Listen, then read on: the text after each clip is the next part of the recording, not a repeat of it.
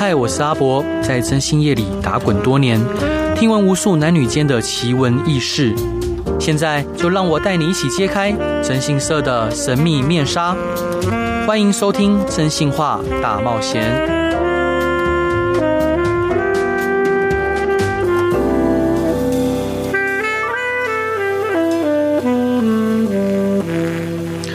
各位亲爱的听众朋友，大家好，欢迎回到飞碟电台，收听由我征信沙仔所主持的《真信话大冒险》。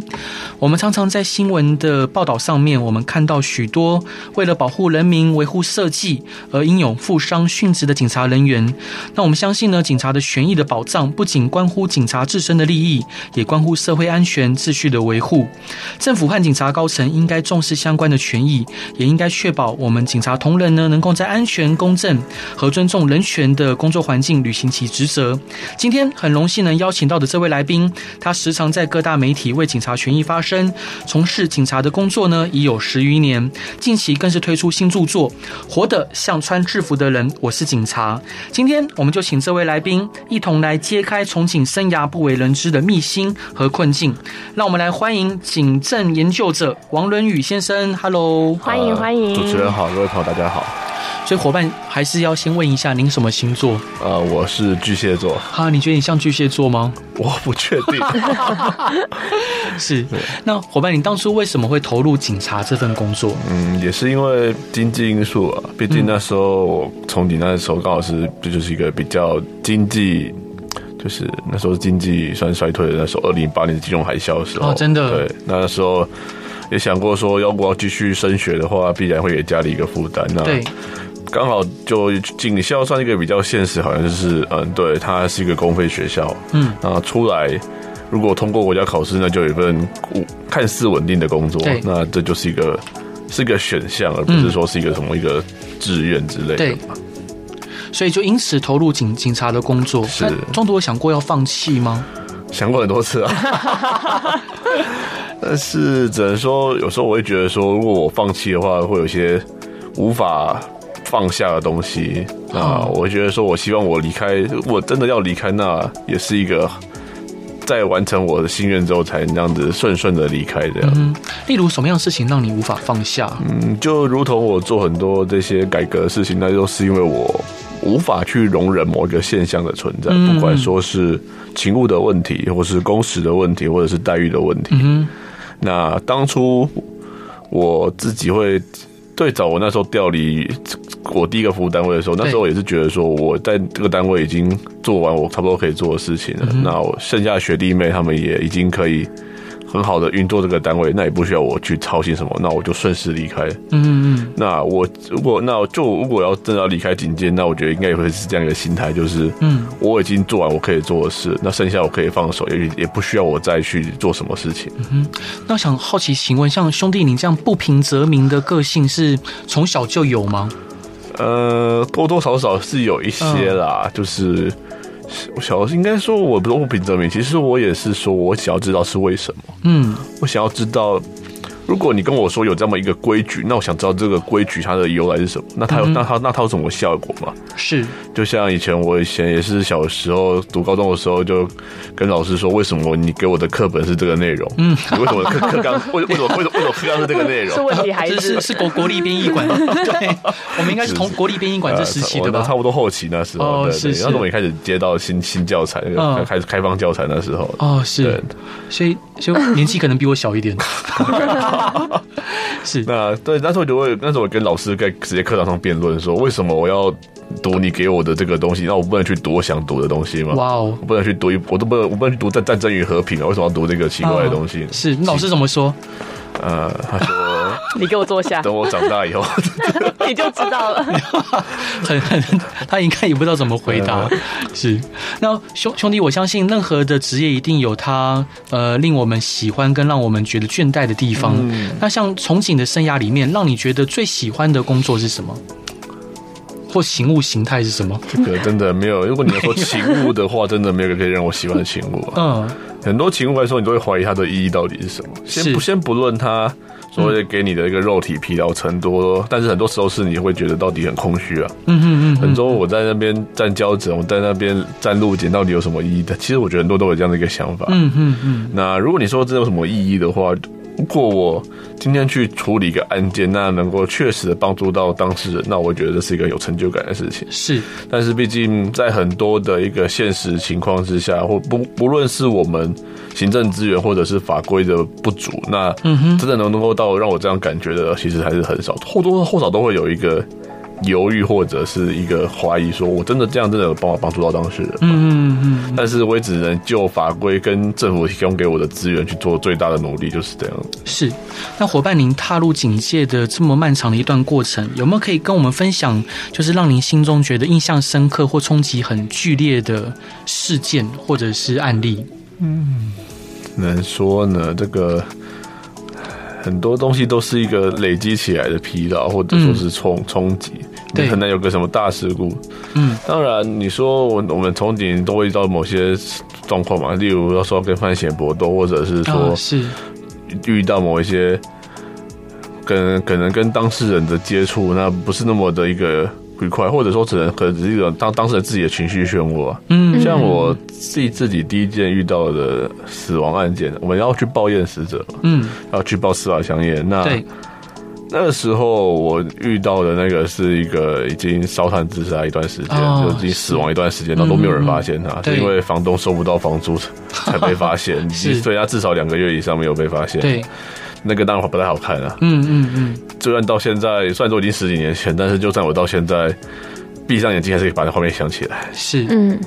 那我们后来聊一，我们后来去调查这个案件，他因为他也找不到，到后来我们才用一些系统系统这些资源去比对出他的家属。嗯嗯。那通知他家属来，那他家属当然，那家属那个妈妈看到这个儿子，他就直接当场否认说这不是我儿子这样。嗯嗯嗯。所以就觉得。他到底有没有接受？其实我觉得他可能心中应该觉得这个是他儿子，但他自己因为第一个相隔十几年，确实啊，大家尸体腐烂的程度严重，那我觉得他自己也有点无法接受那个现实。是。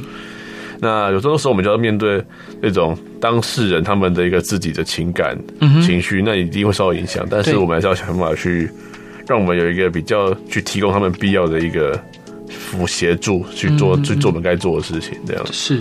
只是说，但是这种情况你自己还是会被受到影响啊，多多少少会。那能不能认清自己的一个感受，也是一个要件呢？我认为，跟是一个大家要要去注意到的问题。你有去接受自己的这有这样的情绪，才能够去面对这些情绪。是。那兄弟，您在书中有提到，就是呃，在历年来，可能呃，因为不管是基层的压力，或者是可能呃体制内的问题，所以导致呃有一些可能。警察同仁可能心理上承受压力是上相当巨大的，嗯，甚至有些呃同仁就不幸走向呃就是自残的，嗯，呃到到到这这这个这个道路，那。您对于这样的事情有什么样的看法？嗯，我只能说，毕竟他家很难去理解周围的人。嗯，你就像我的家人，我刚刚刚跟他们讲，我有在做什么工作，其实他们很难去理解。嗯嗯。先不说有关于些包括机密或者是说行侦查不公开这些事情，当然不能随便透露。嗯。那就算我跟人家解释说我请我要做什么这件事情，很多人他们也是没办法去。可以去深入体会我们的工作内容，是。那他们当然就难了解我们的压力问题。对。那你说，就算跟外面的一般的心理所谓的心理智商管道，嗯哼，那他们无法理解警察的压力源的话，他们就难了解为什么警察会这么想。嗯嗯。那可能在国外这是一个比较专业专业的领域，他们有一个叫做公共安全心理学，嗯，专门探究这些不管是特勤或者是警察或者是消防这些人员他们的一个心理状况。对。但是国内这部分其实是没有相应的一个研究，嗯嗯嗯，那导致说大部分的心理师比较难去理解警察的压力源，对，那就难去做个专业的了解，嗯嗯，那警察自己也不喜欢去暴露自己的内在给别人，他们认为这是一个很阳刚的职场，嗯，他们会认为说这样子暴露弱点给别人，对，不能够让别人知道我自己是不行的，嗯嗯嗯，而且上面也会对这样的人去。特别去贴标签，说这个人是有问题的。那很多人不希望遇到这样的情境呢、啊。我被上面列管，那我自己有相关的福利，或者是我的什么被别人旁另眼看待。对，那那不我就装作自己没有事是最好啊。是，反正我只要不说自己有事，那别人都不不会有人知道我有事嘛。嗯哼，对，这也是一个比较常有的氛围，那就是大家都觉得我们就啊，就是可能就吐吐苦水就过去了，大家是，但是这但是但有没有真的过去了？其实我自己一直都都很纳闷这件事。是。是，所以我们看到很多，比如说像军人啊、警察，或像我自己也是义消，嗯，就像消防弟兄，像这种可能比较半封闭式的团体，可能同人之间的情谊都会相对的比较坚定，嗯，对，然后会有一种革命情感。对，那那兄弟，我想请教，有有没有让你觉得很窝心的同人相处的事情？呃，当然啦，其实你说我在做这些事情。不过或多或少，一定都会有不同的声音了。对，一定会有人觉得我在做对团队不好的事情。嗯嗯，就是不管说是影响警誉啊，或者是说妨害团体。嗯，但是也很多的。周围的朋友会跟我来去表他们的支持，嗯，对，就是一个比较直接的。是，那当然工作上的事情不用讲嘛，毕竟很多警察很多事情是没办法一个人去打做独立完成它，嗯，那一定都要仰赖同事的资源。对，所以这也是为什么警察一直很强调团结文化，以及很怕被嗯被被排排斥在团体之外，原因就是因为你会有这样的担忧，会觉得自己不融入这个团体，那会让对你的生活造成很大的影响。是。好，伙伴，第一段你想分享给大家的歌是什么歌呢？呃，我是想分享给大家一个那个是一个日本团体的 Funky Monkey Babies。我们现在好像现在好像已经没有在活动了啊，真的、啊？对，他为为什么想分享这首歌？歌歌名叫做 Ado Hitotsu，它是一首是二零一零年他们那时候是高日本高中棒球，他们都有一首一首每年度的主题曲，嗯、是他们年度主题曲。嗯、然后那个 Ado Hitotsu，它的意思就变成是再一个，嗯，再一个好球。再一个出局数，再一个这个我们就可以结束比赛。所以他的整个歌词都是一个要鼓励队友要去面对挑战，去克服训练，或者说是要去击败对手的一个 T 恤。那刚好二零一一年就是我还在差不多警校快要出来的时候啊，是就会觉得真的是一个属于我青春的一个回忆。那我也希望去鼓励大家有这样去去面对，那去再我们再撑过一个东西，我们就可以去。影响我们自己想要去的人嗯想法，不管你的梦想或你的人生，那是什么？那我们就去面对它，嗯去克服它，这样。好，我们一起来听一看这首歌。Hello，各位亲爱的听众朋友，大家好，欢迎回到飞碟电台，收听由我征信社阿宅所主持的《征信话大冒险》。今天邀请到的是一位非常优秀的警政研究者王仁宇先生。Hello，欢迎你。主持人好，各位朋友，大家好。所以伙伴可以，因为我在书中有一个有一段非常有印象，就是你莫名其妙被寄了一支申诫。啊，是，那是我第一只生戒哈。嗯，应该说那时候我们都会，因为我们警察工作有也要移送犯人，对，不管要送，不管是要送去分局或者是看守所或地检所，然后有这样一个勤务编排。嗯，但是这种东西很多都是临时性去追加，毕竟不会有人预测到自己会到底会抓几个犯人这样子。对。那有时，那当然有时候我们就会被变要去改变变更勤务。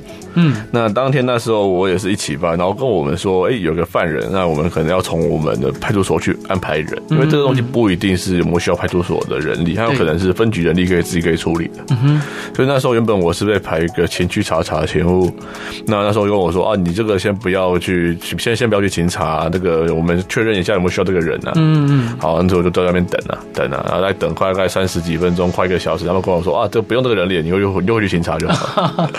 是，但是那跑完，那我就开始坐下来，准备要去做，因为我们勤查之前要先输入系统，然后去建立一个叫做勤查的规划表，那个计划表，它叫复案日志表。嗯，啊，刚好这时候长官就走进来就说啊，我怎么勤查坐在这边，啊，怎么在这边这样待那么久？嗯，啊，我那时候也不知道该怎么跟他讲嘛，因为我那时候是才刚刚毕业没多久啊。对。那我就跟他说啊，我刚刚我现在勤查啊，我准备出门这样子，我就这样讲而已。嗯嗯嗯。啊，后来等到这申诫，大概不到一个礼拜就拿到这申诫了。天啊！但申诫会影响考绩，对不对？呃，对，申诫会影响考绩。它影响的程度是，理论上来说，如果你真的都没有任何嘉奖的话，十八支申诫是可以让你被被免职，被免职。就像之前有一个长发男警，他就是因为长发被记了十八支申诫，然后就被免职这个这个案例。那，最因为考鸡被免职的案例确实是有。嗯嗯嗯。像四至七八五这个改变公务人员工时这个法律，它原则也是因为一个高雄市消防员他被记了失职申诫免职这样一个故事。嗯嗯嗯。所以要说申诫的影响，绝对是会有。那会想到您的，会想到一个人的他的一个年终的评分。嗯嗯。那就想到他的，包括他的调职或升迁都会被记，都会给我影响。嗯。只是说警察比较不会在意申诫的话。哦也不是，也不是说不在意，是因为警察的文化这个比较偏向重奖重惩制。嗯嗯，一般公务人员申诫可能是很严重，但是警察们也会，这边警察机关他们就大量给予奖励，用一种类似这种暴力平衡的方式。反正我给你是处分，那你就那就去努力去赢赢得奖励去平衡它啊。是，反正你就去抓多抓几个人犯，那我就这样。所以其实长官给申诫，通常不会。就很多很多小事情都可以寄生界啊，嗯，呃，那个值班吃便当也可以寄生界啊，啊，那个肚子饿怎么办？对啊，字写错也可以寄生界啊。哦，是，对。看心情的吗？他有一定标准吗？很难有个一定标准，因为他这种，因为他有个检警察人员奖惩标准，但那个标准就等几乎没有标准，就其他其他影响，反正那有个其他的概括条款去讲到所有事情嘛。是，那你要说影响警誉，怎样算影响警誉，也没有个明确的标准。对啊，他说工作不利，嗯，勤务那个什么影违反勤务纪律，那勤务纪律又是什么东西？对，所以那边有个明确的标准，这也是一直以来很多公务员法学者会去执着说，为什么这些所谓的考核，嗯，他有没。有一个实际的效应。如果这个考核，他是为了帮助公帮助公务人员啊去履行他的职责，嗯哼。但是很多事情明明他没有影响到人民的权益，对，他也没有损及到机关的行政效率。那为什么这些事情可以被当被当做一个考核项目？是啊，是。但只能说这部分来讲，在目前的公务员法制，它是有很多的一个缺缺陷，没有办法去掩盖这部分。嗯嗯。那也因为我们这些东西大部分都是用一个行政命令的方式，它缺乏一个法律的授权，变成说长官都可以任意去解释它嘛。嗯嗯。长官。自己定出来，让他自己解释，他自己判决，嗯嗯，可以说是呃三位一体啊。对，我们所以我们都会说行政、立法、司法，但是在公务机关内部，这都是所谓行政首长三位一体的一个人事权。嗯，兄弟，你在书中有提到说有一些标准，可能在。就跟警呃警方执行勤务并没有太大关系，譬如说你说像三千公尺的跑步呃，对。对，或一些可能一些特就是可能层层就是叠叠叠床架物的那种行政作业，嗯，这个比较像是很多我们很多业务检查，嗯，它就是类似于上级要去考核我们某些业务办理的状况，你说可能它是。民防业务检查，嗯嗯，呃，后勤业务检查，他们都是这样东西。是，但是很多时候你会觉得难去理解，说长官到底有没有认清楚这个检查的用意是什么？嗯哼，哦，你像我很久以前办是办装备业务的时候，那时候我们都是各种装备检查。对，那我有时候你就发现对话都发现说，咦。长官真的懂装备要怎么做吗？嗯，其实这个这个长官连枪管都不会拆，他然后他又想要用钢刷去刷我的枪管，是这个通常我们有对枪械有一定认识，都会觉得说这个肯定是有问题。嗯，但这长官就很自然的想做出这些举动，然后他们就很在意某一些细节，是一些我们平常认知说他不会想到我们机械构造的一些细节，嗯嗯，所以就会觉得他说那这些长官他们到底检查什么东西？嗯，他们出来检查的到底什么目的？对。那有时候在也有，那就会听其他学长讲啊，啊，这些长官检查就是要经常出来吃吃喝吃吃喝绕一圈，他怎么绕我们县市一圈就是这样子啊。对，那你就会开始说，那这东西真的可以帮助我们执行吗？嗯哼，如果我们花费了这么多的经费去提高我们所谓的这些行政措设备或者是说规制，那。他们到底是为了帮助我们去面对这些各种社会问题，还是只是增加我们的工作负担呢？嗯，没错。因为你要要办业务检查，那绝对不是说哦，我们要配合外勤的作息，那是长官想来就来。嗯，那很多业务承办都在因为要因此要去停休，要去他们不管是提前准备，或者当天检查，或者是后面的改进措施回报嘛，那都那都想他们整个勤务作息。对，我们很多都是有很多都是一当天一大早就直接把人就把。排一堆人出来，然后准备这个业务检查，然后整个你整个派出所剩下两个人在外面巡逻，嗯，剩下一个人值班，一个巡在在在应付所有当个辖区的案件，那其他人都为了这个业务检查，嗯，那这个东西到底是真的是有助于社会的事情吗？嗯哼，就有这样的疑惑吧，就蛮值得令人反思的。但兄弟，我想请教您啊，就是呃，因为不管是军警消，有时候可能是他们个人师德的问题，反而影响到他们的考绩，甚至被惩戒。嗯，你觉得这样合理吗？私德的，我就要看那样的情况有没有已足以贬损到一个他们社会对他的期待。这个算是一个叫公务员法在论述说这公务员惩戒的问题。嗯嗯嗯。那他这个私德，话，我们第一个是让他们影响到真的影响到所谓机关的一个行政功能。嗯嗯。他是不是已经影响到人民权利了？对。他，你说因为他是个人，他贪渎，嗯，他可能去。贪污了什么钱，嗯、或者是去毁损了真赃赃物，因为先说可能像之前就是灭证那样的，对这个一定有影响，那种影响到人民权益，这、嗯、个就肯定是有问题的。对，那再是说这个他的私德会会不会影响到民众对他的一个期待？嗯，他是一个适任公务人员，嗯哼，因为毕竟终究来讲，公务人员他也是有相应的一个社会责任存在，嗯、他有这个社会地位，他去行使公权力相应的，嗯、所以要说。私德，那我觉得必须要去实时检视，说他这个私德到底是如何去影响到他的职务，是要能够去被检视。说，那我觉得至少是要经过一个充分的调查。嗯嗯嗯，很多不现在不管你说是惩戒也好，惩处也好，他并没有一个人给当事人一个充分去答复的一个机会。哦、是，那很多时候都是机关自己完成一份调查，嗯，那么就直接说说一个结果出来说，哦，我我不要走，我这个就是要惩戒，嗯、这个就是要惩处。嗯嗯嗯，那这个东西。如果我们今天连开民众一张交通违规罚单都要经过那么多的程序，然后清清楚告知事由，就权利救济事项，然后然后民众只要我要检，然后然后还要给他看相关的影像、相关的记录，嗯，那民众要去救济的时候，我们这个程序都完备，那为什么我们做成内部处分可以这么的随意呢？对啊，对啊，因为我我有一个好朋友，真的是好朋友，嗯、他。呃，C C 也看过嘛，就是他非常的认真，他是一位非常认真的警政警务人员。嗯，然后不管是在缉毒啊，或者相关工作，他都一马当先。嗯，然后也获得很多的嘉奖。但是因为他呃，就是他刚结婚，然后可能跟之前的对象有有有一些比较呃比较多的联系哦，是当然可能被他被他的原配妻子去，诶，就是。去去去，哎，算算抱怨吗？我不知道该怎么讲。可以理解的。反反总之，他就被惩惩处。嗯，那惩处之后，他可能原本预计的升迁都对，会有这样的影响了。对啊，那那就就就我会觉得蛮蛮蛮不平的。就是你看，讲虽然我是征信业者，嗯，但是通奸罪都被除罪化了，然后他的这个事情也没有影响到警警队的声誉，嗯，也是不为外人道的。然后。嗯怎么会怎么会对他这么严重的惩处啊？比较上呢，基本上目前警察这个系统，他们公务对这种私、嗯、私领域的管理还是非常强烈的。是，对他们就会想要去要求你私生活的某些方面的纪律。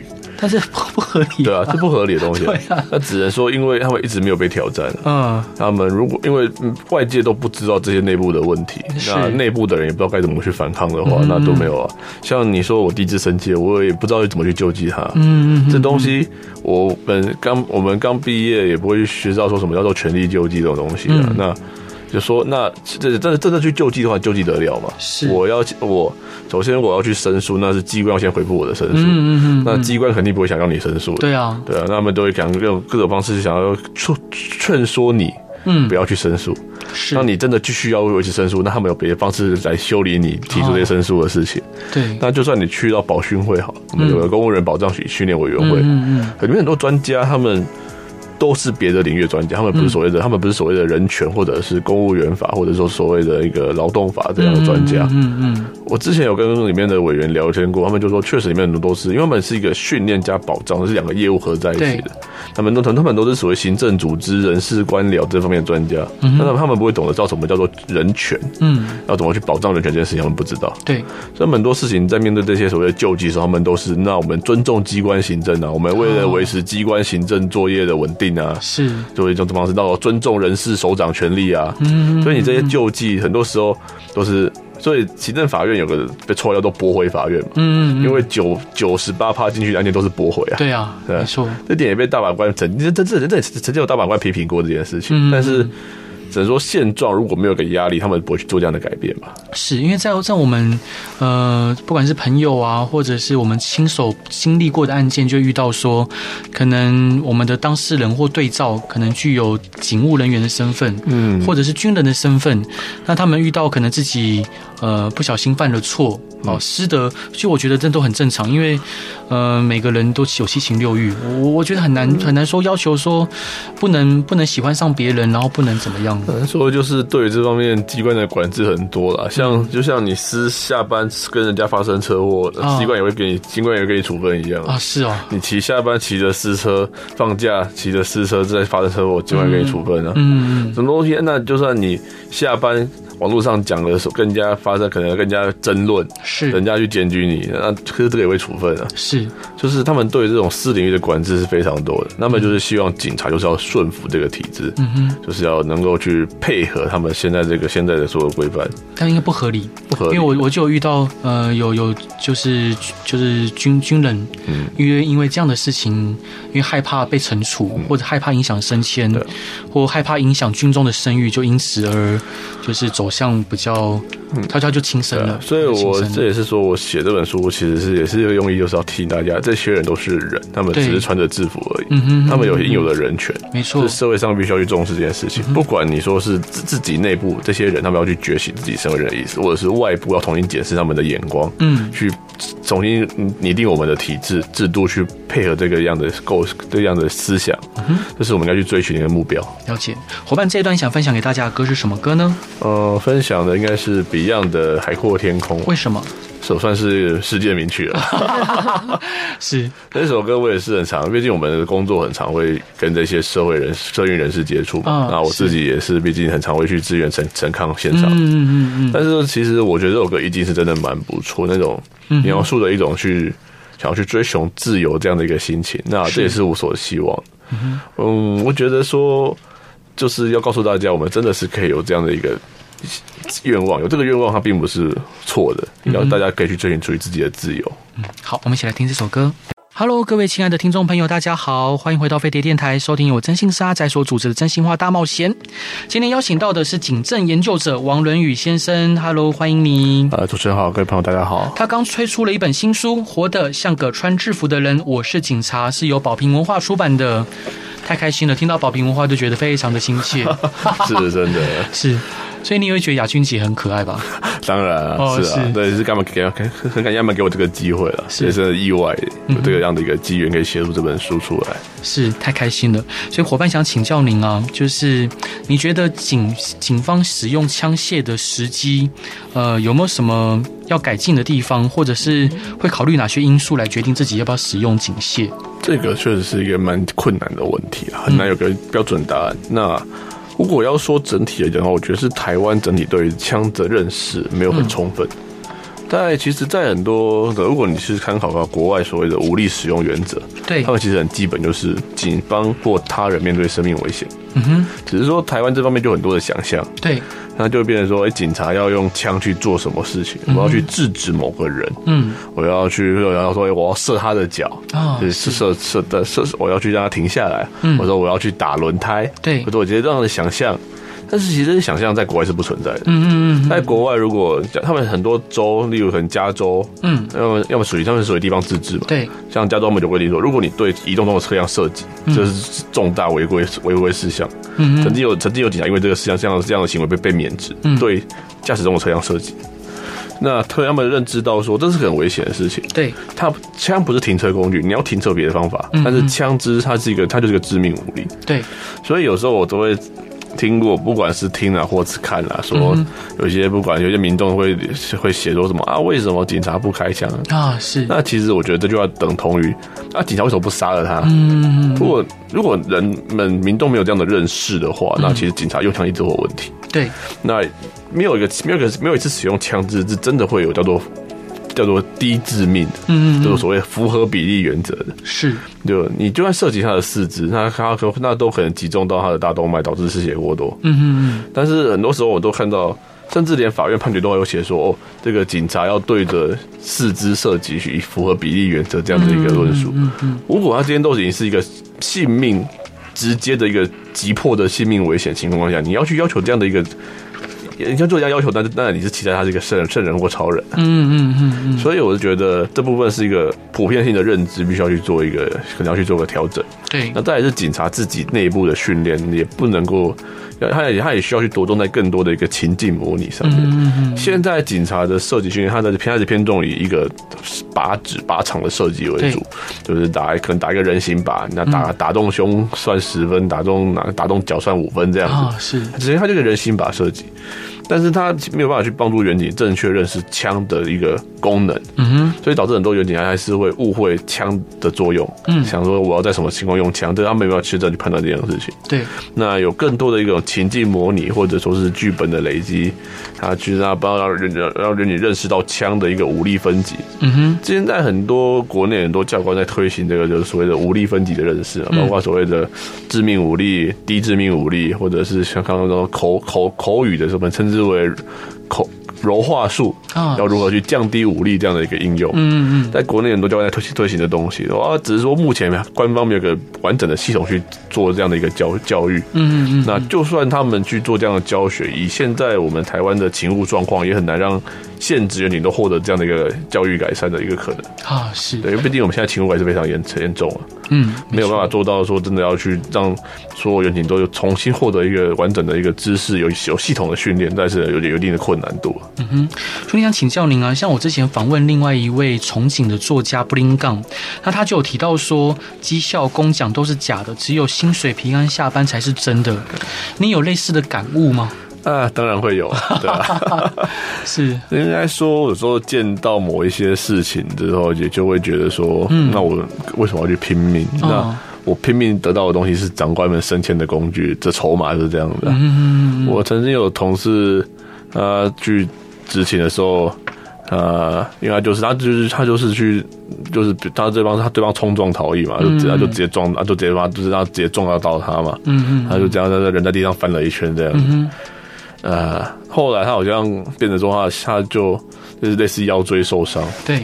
然后他一开始是原本申请，原本说办留职停薪，对。结果机关不准，他不准。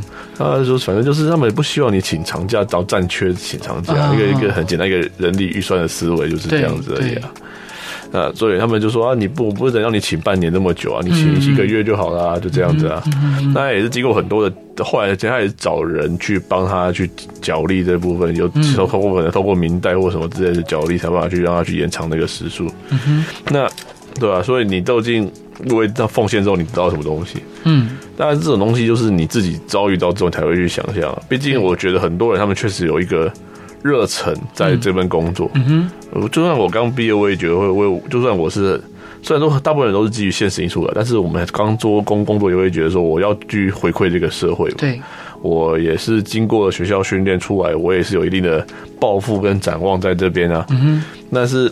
很多时候就是慢慢慢慢就被消磨掉你这样的一个热忱，因为你不知道你这样到底获得什么东西。是我现在我连加班费都拿不到的情况下，我要怎么去说我的工作是有获获得一个合理待遇呢？嗯嗯嗯。所以伙伴想请教您，就是你觉得台湾目前警戒呃有什么不足的地方？当然，我相信这些惩恶是需要被改变的。那你觉得最迫切需要被改变的是什么？目前我们目前我在用的是类似工时的合理补偿，因为目前现在。很多人警察很多待遇，那都是一个没有一个法律依据，它都是只有行政院或者是内政部一个命行政命令去规范。对，变成长官很容易去变动那里面内容，包括我们加班费也是这样子。我们加班费现在刚毕业警察就一百七十块了啊，比比基本工资还要低哦。对对，那我们加班费没有没有任何加成。嗯，就是可能劳工有所谓的一点三倍，对，甚至说什么夜间加成，我们都没有这样的东西。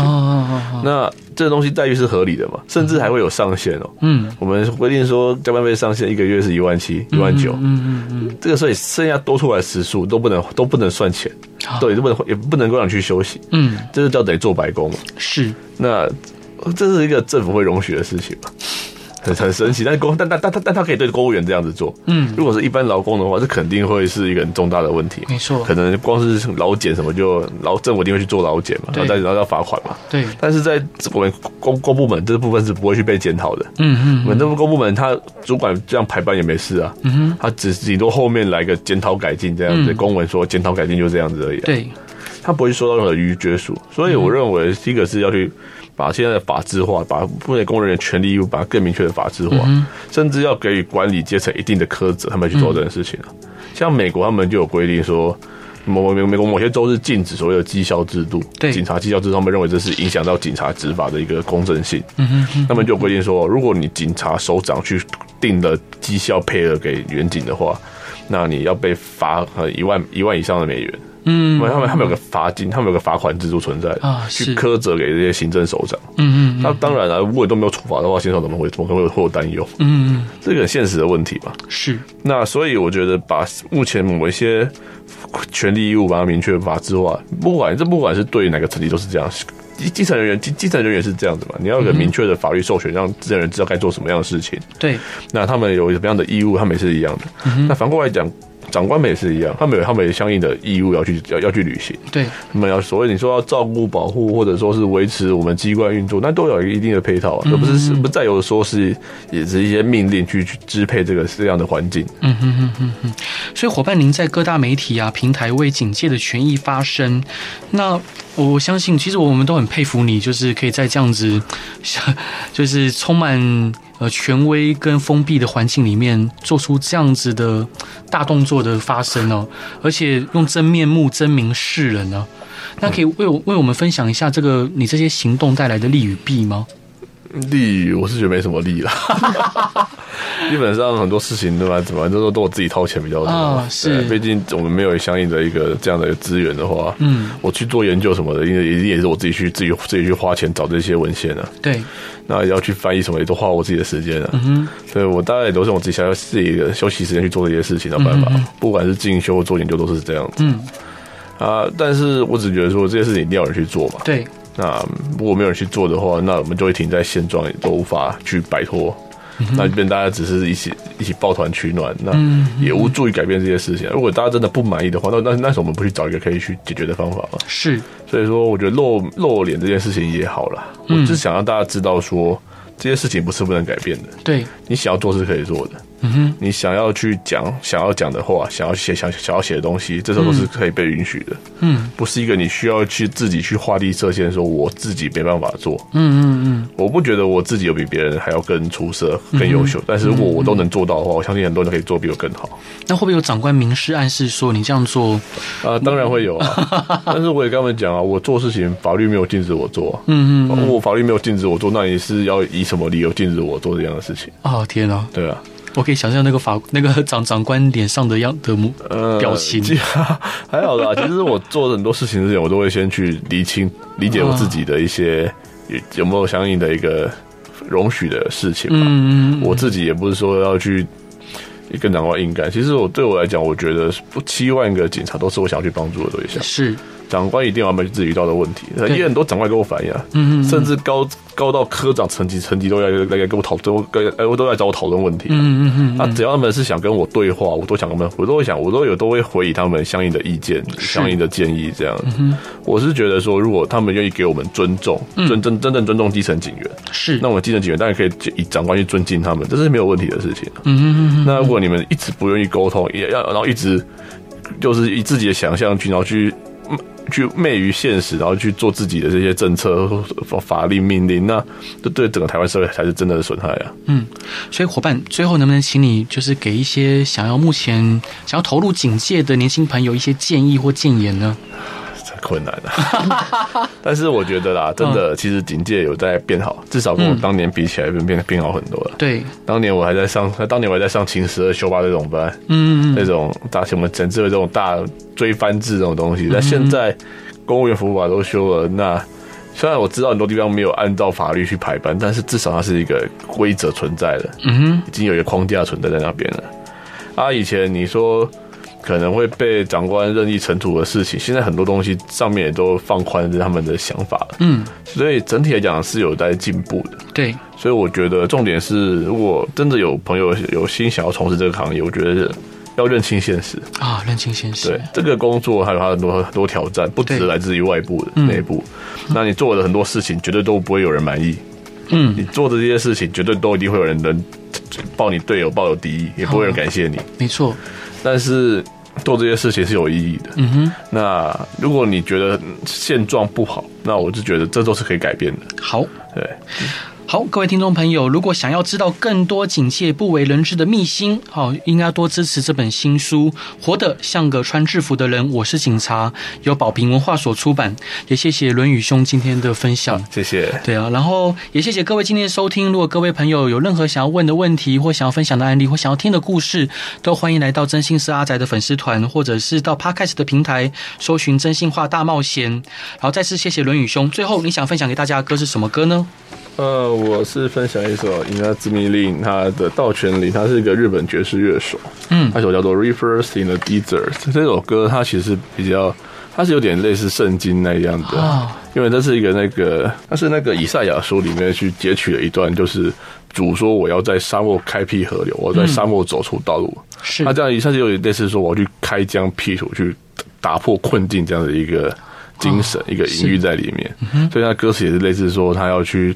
面对这样的挑战，嗯，那我觉得这首歌是很适合去给有有志想要去突破现状的人，嗯，去听你看说，哎，我先我们去在做，也许这个事情以前没有人做过，是。但是至少我们现在去做尝试，嗯哼，那一定也会有人愿意要跟着我们走下去吧，嗯哼，这样的想法吧。感谢兄弟你的分享，希望大家喜欢这期节目跟这首歌，好，大家晚安，拜拜。